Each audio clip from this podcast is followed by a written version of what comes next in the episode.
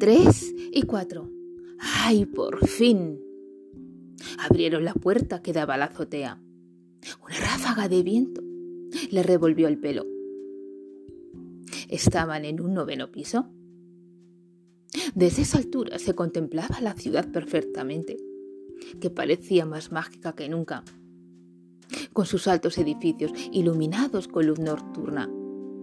La luna y las estrellas parecían más cercanas. Se podían tocar con la mano.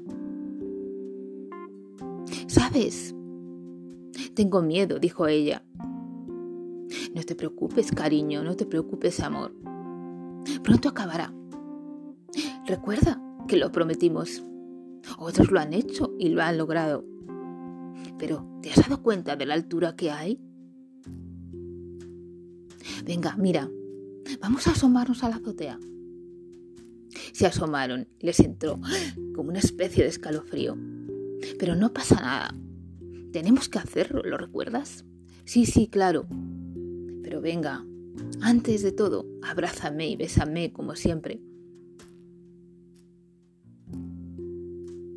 Se fundieron en un largo beso antes de abandonar la vida terrenal. Pero, pero, pero prométeme que cuando saltemos no me soltarás la mano.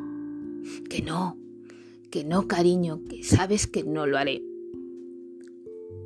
Pero antes de irnos, quiero recordar a nuestros padres, nuestros hermanos, nuestros amigos, nuestros profesores. Han sido muy importantes en nuestra vida.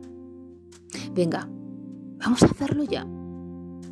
Se agarraron de la mano fuerte y dieron pasos hacia atrás para tomar carrerilla, para coger impulso y saltar de una vez. A la una, a las dos y a las... Saltaron. De sus espaldas brotaron dos alas blancas. Era su primer vuelo junto, como ángeles.